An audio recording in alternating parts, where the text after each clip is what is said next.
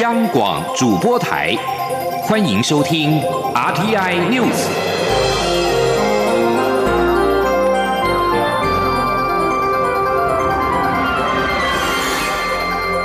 听众朋友您好，欢迎收听这节央广主播台提供给您的 RTI News，我是张顺祥。台湾网球双打姐妹花詹永然跟郑浩晴十六号在杜哈女网赛女双决赛击败德国跟荷兰联军，摘下本季的第二冠，同时也是姐妹俩联手拿下的第十四座的冠军。詹永然去年因为自律神经失调，在打完美国的网球公开赛之后，就专心的养病调整身体。本季他跟妹妹詹浩晴重新的合体，开季先在澳洲的布里斯本网赛拿下了亚军，随后在荷巴特女网赛联手登顶，让两个人再次联手打出了信心。十六号在女双的决赛，詹永然跟詹浩晴面对大会的第四种子德国女将跟荷兰的选手的跨国联军，首盘在一比一之后，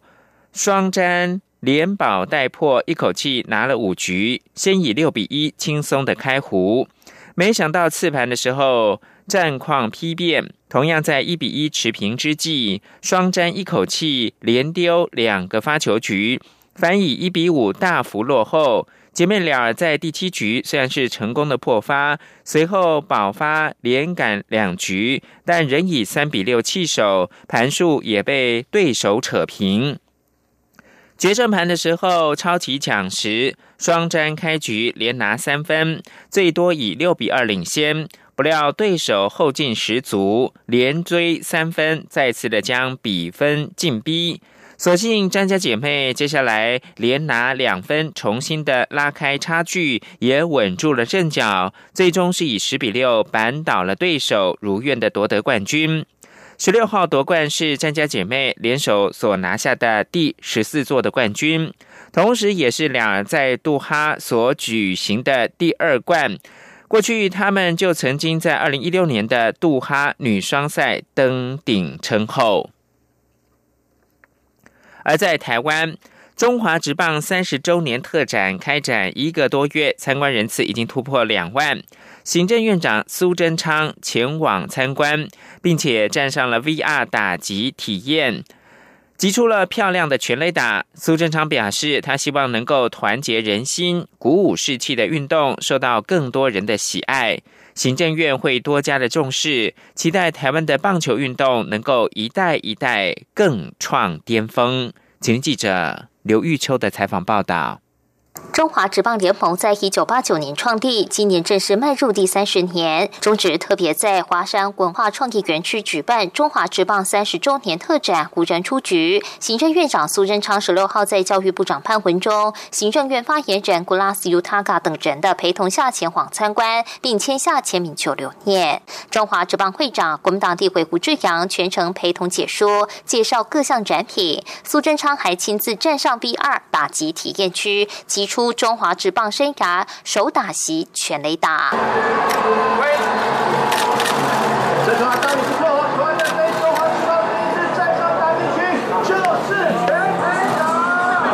苏贞昌表示，棒球是他最喜欢的运动。过去他当屏东县长时，曾为屏东棒球场新建夜间照明设备，也在台北县长任内为新庄棒球场新建外野看台加装计分板。政府会投入更多资源，重视这一项国人喜爱的运动。国人最喜欢的运动，最能团结人心、鼓舞士气的运动，大家。多来喜爱，多来了解，而我非常期待棒球能就像一场一场一直创高峰一样，我们台湾的棒球运动。也能够一代一代更创巅峰。教育部长潘文忠则说，教育部体育署这次有协助中职所办的展览，也有补助学生参观的方案。教育部希望能把职棒展览列为户外教育的重点。潘文忠也感谢棒协在二零二零东京奥运上给国人球迷一个安心的合作计划，相信这是成功的一步，也是好的开始。中职会长胡志阳则表示，今年是职棒三十周年，除了要组最强的国家队在世界发光发热外，职棒是职业运动的龙头，也需要政府多项政策的鼓励配合。他并呼吁，台湾应该发展运动产业和文化创意产业，台湾民间的软实力才能真正释放出来。中广电台记者卢秋采访报道。今天二月十七号，正月十三，在华人的传统呢，还是过年期间，平西天灯节登场了。新北市长侯友谊跟桃园市长郑文灿在基隆市长林佑昌的陪同之下，三个首长呢，十六号晚间六点多，一同绘制愿望，释放了北部共同生活圈景点主灯。平西天灯节十六号晚间在平西国中登场，虽然天公不作美，下起了雨，但仍不减民众的兴致。释放景点主灯的时候，侯友谊在二十尺巨型天灯题字是“日日好日”。郑文灿跟林佑昌分别写下了“美好台湾”“幸福桃园”以及“幸福平安”。宜兰县则是由秘书长林茂盛代表参加，写下了“宜兰进水”。侯友谊受访的时候表示，希望各个县市除将自己的特色做出来，更重要的是并肩作战。大台北一个小时的生活圈，大家不分彼此，不分任何党派，全力以赴，让每个人都能够过着幸福平安的好日子。所以他特别写了“日日好日”。林佑昌说：“不止自己的城市要好，能够协助其他城市一起发展，大家共好，这是大家共同的心愿。未来北北基桃宜五个城市要有更多合作，一起向上提升。”郑文灿表示，首都生活圈应该要有更多的整合，包括了交通、防灾等各个方面。每个城市都有愿望，而台湾的愿望就是大家一起努力合作，让台湾能够更好。二零一九台湾灯会首度移师屏东，于二月十九到三月三号在大鹏湾国家风景区展出台湾灯会三十年来首度结合陆海空域的璀璨乐园。请记者吴丽君的专题报道。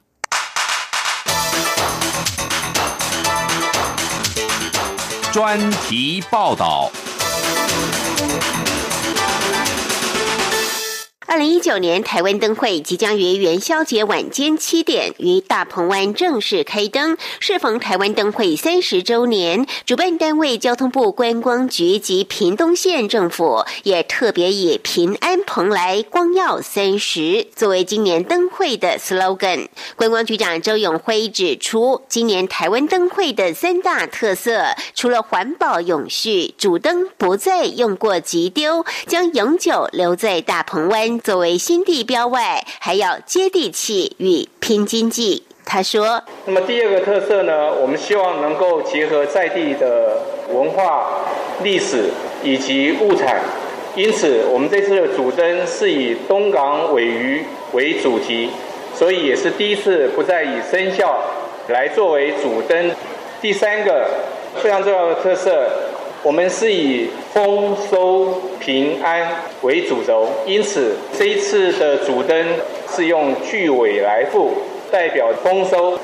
屏东县长潘孟安也强调，今年是台湾灯会首度结合四十六公顷的陆域、两百多公顷的海域以及辽阔的空域，展出二十二个主题乐园式的璀璨灯区。潘孟安说。二零一九台湾灯会在屏东，我们正式以地主的身份特别来邀请全国海内外所有的好朋友来到屏东看看三十年不一样的灯会，而这个灯会也是三十年来台湾第一次有陆海域包括空同步结合的主题乐园式的一灯区。那尤其在一个湖光山色的地方，我相信一定会有别于以往不一样的氛围。至于今年灯会的最大亮点，当然是主灯巨尾来复，以黑尾鱼乘风跃浪之姿，展现台湾旺盛的生命力。并象征年年有余、富贵平安。主灯设计师彭丽珍表示，今年的主灯有许多创举，除了首度以屏东在地著名的黑尾鱼为造型，还将首度于海上展演，并开放夜间游船赏灯。彭丽珍说：“今年的主灯将会在海上展演，也就是说，过去民众是在陆地上观赏主灯，今年不管你从岸边或者是搭着游湖的专车去在水上观赏主灯，波光粼粼，它都会是这三十年来唯一的一个创举。此外，由于高十六公尺的主灯未来将永久作为大鹏湾的新地标，因此也让这次的主灯设计难度相对提高。彭丽珍说：“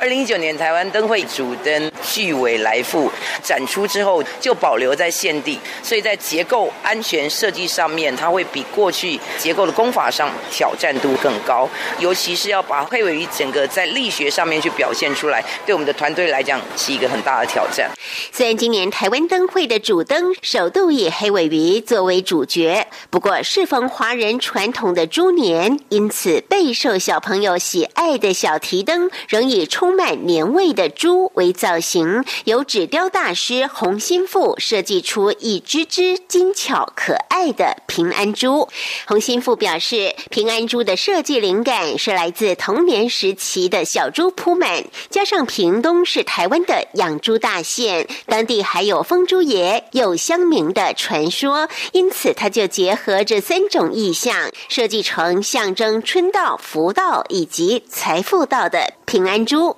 他说：“我们的平安猪呢，乍看之下圆圆满满的，事实上呢，大家会发现，从各个角度看，它都是八面玲珑，意喻的是八方来财，圆圆满满。同时呢，平安猪身上有蝙蝠的镂空，代表是福到；然后牡丹花代表是八，还有春天到了。那同时呢，还有双钱，代表的是吉祥如意，招财进宝。”那我们的平安猪底下还有原住民的图腾，把我们的族群融合都综合在这里面。周永辉也指出，平安猪小提灯有三款不同的颜色，分别象征过年的喜气、屏东热情的阳光与碧海蓝天，而且元宵过后还可以当成铺满，刚好存满两千零一十九个新台币一元铜板，象征二零一九年可以欢欢喜喜、圆圆满满度过。一一整年，周永辉说：“所以呢，我们这次有三个小提灯，也是三只小猪，三个特色。第一个是红色喜气，第二个跟第三个呢就是海跟光。所以我们选光的黄色跟海的蓝色来作为我们这次三只小猪的特色。那么这次的灯笼是兼具环保跟实用，因为它是可以存钱的。我们也尝试过可以存。”两千零一十九元，二零一九个铜币。台湾灯会三十周年，除了点亮大鹏湾灯区，还有东港灯区及屏东灯区。游客除了可以规划三处灯区的小三角游程外，还可趁机体验屏东县政府推出的十条精选游程及二十五条加值路线。潘梦安说：“来屏东不是只有赏灯赏花啊，来一天不过瘾。”两天呢太紧凑，三天刚刚好。我们有分别设计了五个太阳、四个月亮的行程，也有三个太阳、两个月亮的行程。欢迎大家来到国境之南、海与光的屏东。而为了吸引国际旅客来赏灯，观光局也将于十二号起，在桃园松山及小港机场发放小提灯给外国旅客，之后在灯区现场发放。预估灯会期间，可望吸引上千万赏灯人潮。详情请参阅二零一九台湾灯会网站查询。中央广播电台记者吴丽君采访报道。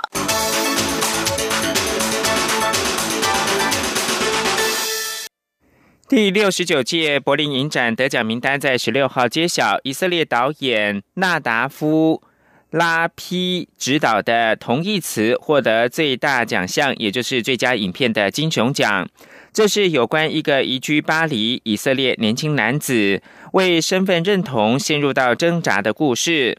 纳达夫拉皮表示。这部半自传式的电影可能会在祖国以色列引发丑闻，但对我来说，这部影片也是对电影制作的一大颂扬。法国导演汤斯瓦欧荣执导的《上帝的恩典》获得评审团的大奖银熊奖。这是一部根据天主教教会性侵受害人真实故事的悲痛作品。而中国文艺片《天长地久》的男女主角包办了本届影帝跟影后。男主角王景春夺得最佳男演员的银熊奖，而女主角咏梅获得了最佳女演员的银熊奖。由王小帅编剧并且执导的《地久天长》是有关一胎化政策冲击的影片。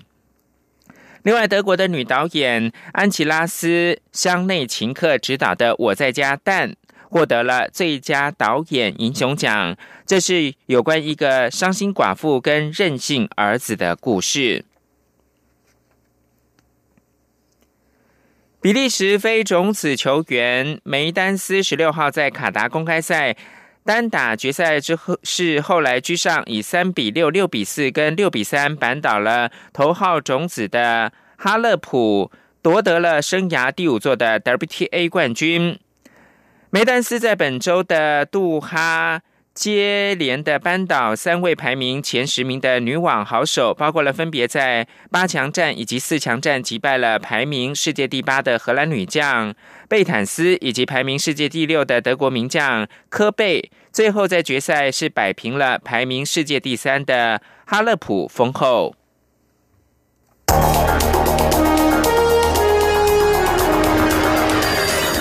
最敏锐的新闻嗅觉，延伸您的视野，让您听到最硬的两岸焦点。连线访问这次随团出访的央广记者黄维婷。是的，今天在大陆福建平潭举办了一场两岸关系研讨会。对世界经济与亚洲会产生哪些影响呢？其中五百个是感染艾滋病的孩童，那分散在呃广东。从正经情势分析。两岸交流观察到新闻现场直击，两岸 ING 有最多元的声音、多面向的观点以及最专业的剖析，请收听每周一到周五晚间六点到七点，由中央广播电台新闻部黄丽杰、韩启贤制作主持的《两岸 ING》。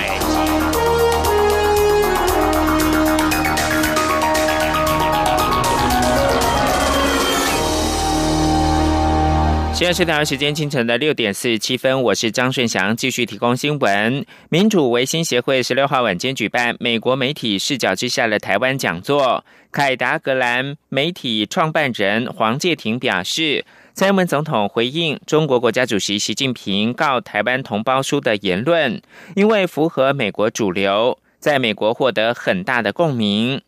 叶介廷说：“美国过去认为，若中国的中产阶级兴起，改革开放之后就会迈向民主化。但经过这么多年之后，以后见之明来看的话，许多美国人开始检讨当年对中国的看法。”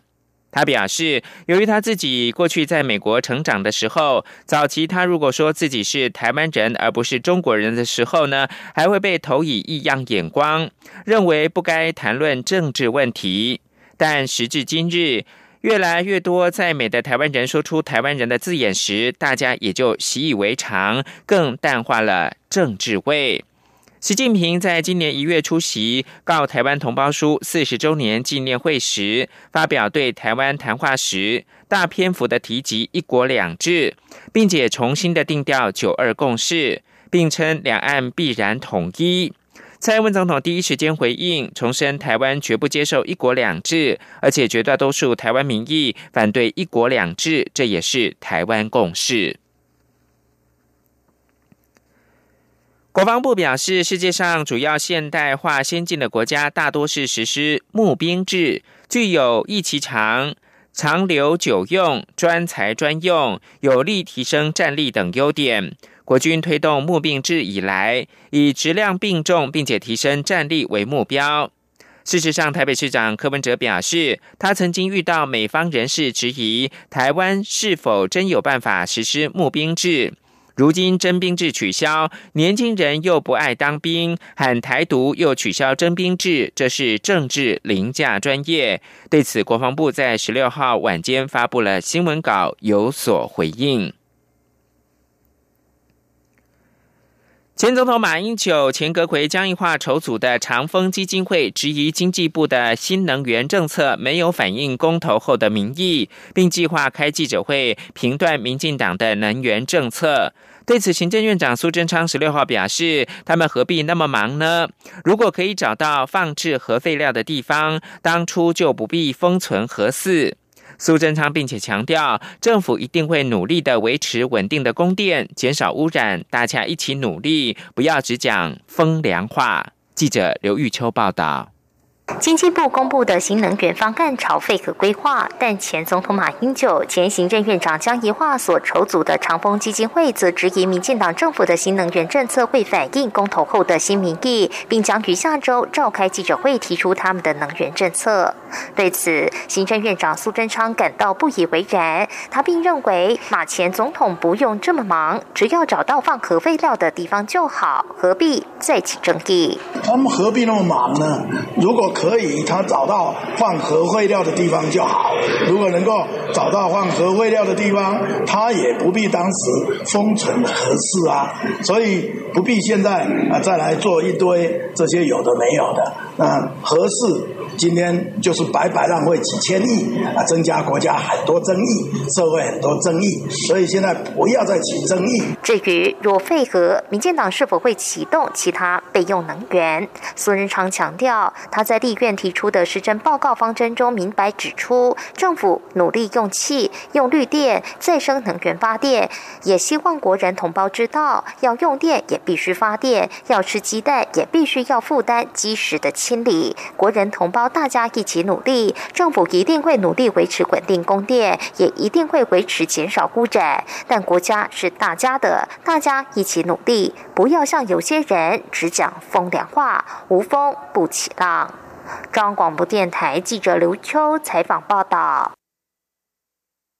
蔡英文总统出席台湾护理学会会员大会，说明政府近年来为改善护理环境所做努力。针对蓝屿卫生所护理师蔡义敏因为执行任务不幸罹难，最终获得了最高抚恤。蔡总统说：“虽然这个案子有些波折，但最终是好的结果，相信可以让护理界感到欣慰。”总统并说，护理界男女的比例悬殊，希望卫福部设法鼓励男性多参与护理行列。刘玉秋报道。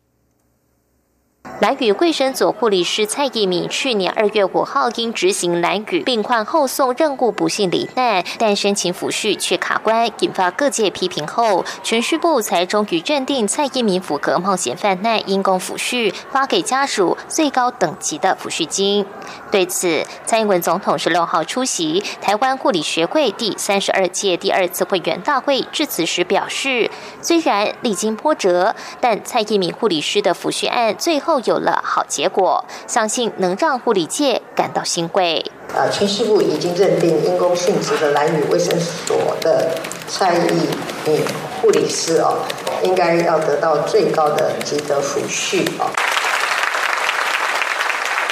虽然这个过程啊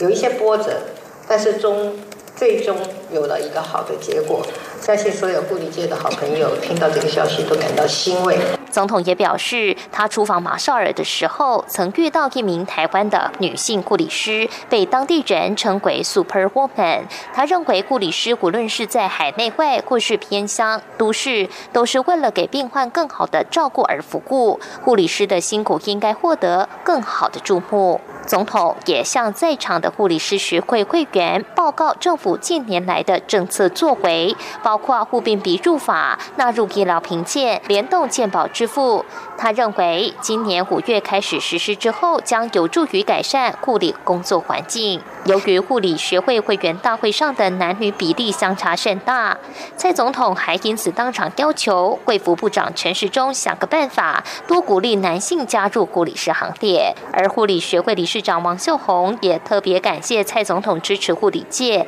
让护理界代表陈建敏进入立法院成为不分区立委，为民众健康与护理专业发声。他甚至高喊：“女人就是要支持女人。”护理学会将更努力提升台湾国际能见度。中广电台记者卢秋采访报道。泰国将在三月二十四号办理国会大选，准备踏上重回民主道路。请听杨昭燕的专题报道。泰国乌汶勒公主总理梦睡牵动了戴克星的势力。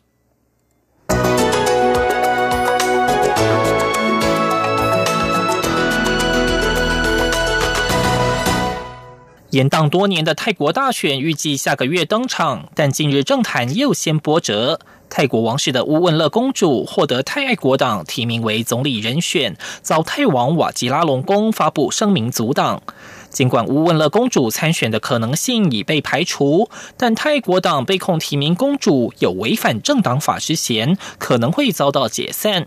这场公主参选风波可说是方兴未艾。吴文乐公主早在一九七二年嫁给美国人的时候就已经放弃王室头衔。后来与丈夫离异的她返国后，虽然是平民之身，并未丧失王室的光环。这次她有意参选，仍可说是跨越王室与政坛的传统界限。同样引人关注的是，这次推举公主当总理的泰爱国党，属于前民粹派总理戴克辛的阵营。泰国党这次引发争议，也遭分析家质疑戴克星是否希望借公主之力对抗军政府总理帕拉育，结果却是打错算盘。泰国自二零零一年戴克星首度掌政之后，政坛逐渐演变出现在戴克星的民粹派势力对抗传统建制派精英的局面。电信业大亨出身的戴克星，因为推出亲穷人的政策，于二零零五年取得压倒性的连任，成为泰国史上唯一一位做完任期又连任的总理。尽管戴克星本人在二零零六年的军事政变后自我流放到外国，他对泰国政坛的影响力仍然是根深蒂固。随后几任总理，包括宋才与英拉，都与戴克星有亲属关系。法新社分析，戴克星势力历久不衰，与他在不平等问题猖獗、穷人被忽视感强烈的泰国推动有利穷人的政策有关。这些政策包括全民健保、债务减免以及给予农民大米补贴等等。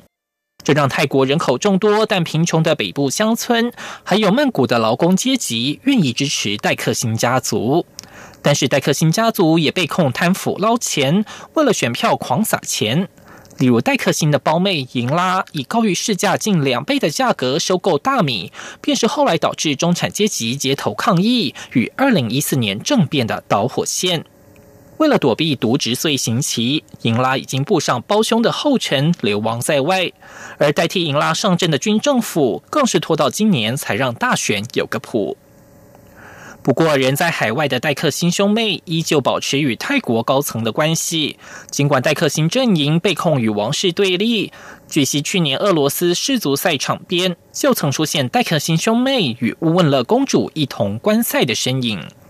对于爱泰国党这次推举乌汶勒公主出现，亚洲新闻台引述专家分析，戴克星现在为了打败帕拉育，试图运用与王室关系亲近的人进行政治操作。尝试为与王室和解迈出步伐，但亲王室人士不一定会买账。毕竟吴汶乐公主与戴克辛家族有私交，本来就为人所知。爱泰国党推前王室成员出马，不一定有加分的效果。而在泰王发布声明指王室成员不宜参政之后，长期观察泰国王室的记者马歇尔更推文说，戴克辛假设无人会阻挡公主总理梦，可说是犯下灾难性的错误。戴克星面临的困境还不止于此。依据二零一七年生效的新宪法，国会至少有三分之一的席次将由军方实质掌握。自二零零一年起连选连胜的戴克星阵营，这次要对抗军政府出身的帕拉育，挑战本来就胜过以往。现在泰国党命运未卜，但对戴克星而言，其实还有与之关系深厚的卫泰党等数个政党挺住，手中卡牌并非出尽。或许这是他还能上推特发短讯，要盟友振作起来往前进的原因。以上专题是由编译杨昭燕编辑播报，谢谢收听。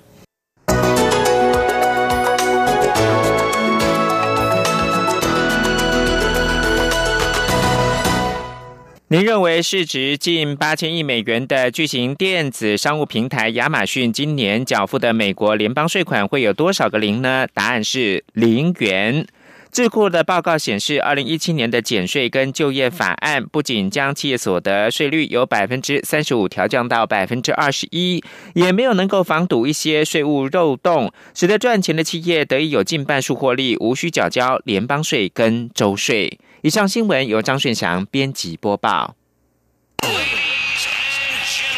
这里是中央广播电台台湾之音。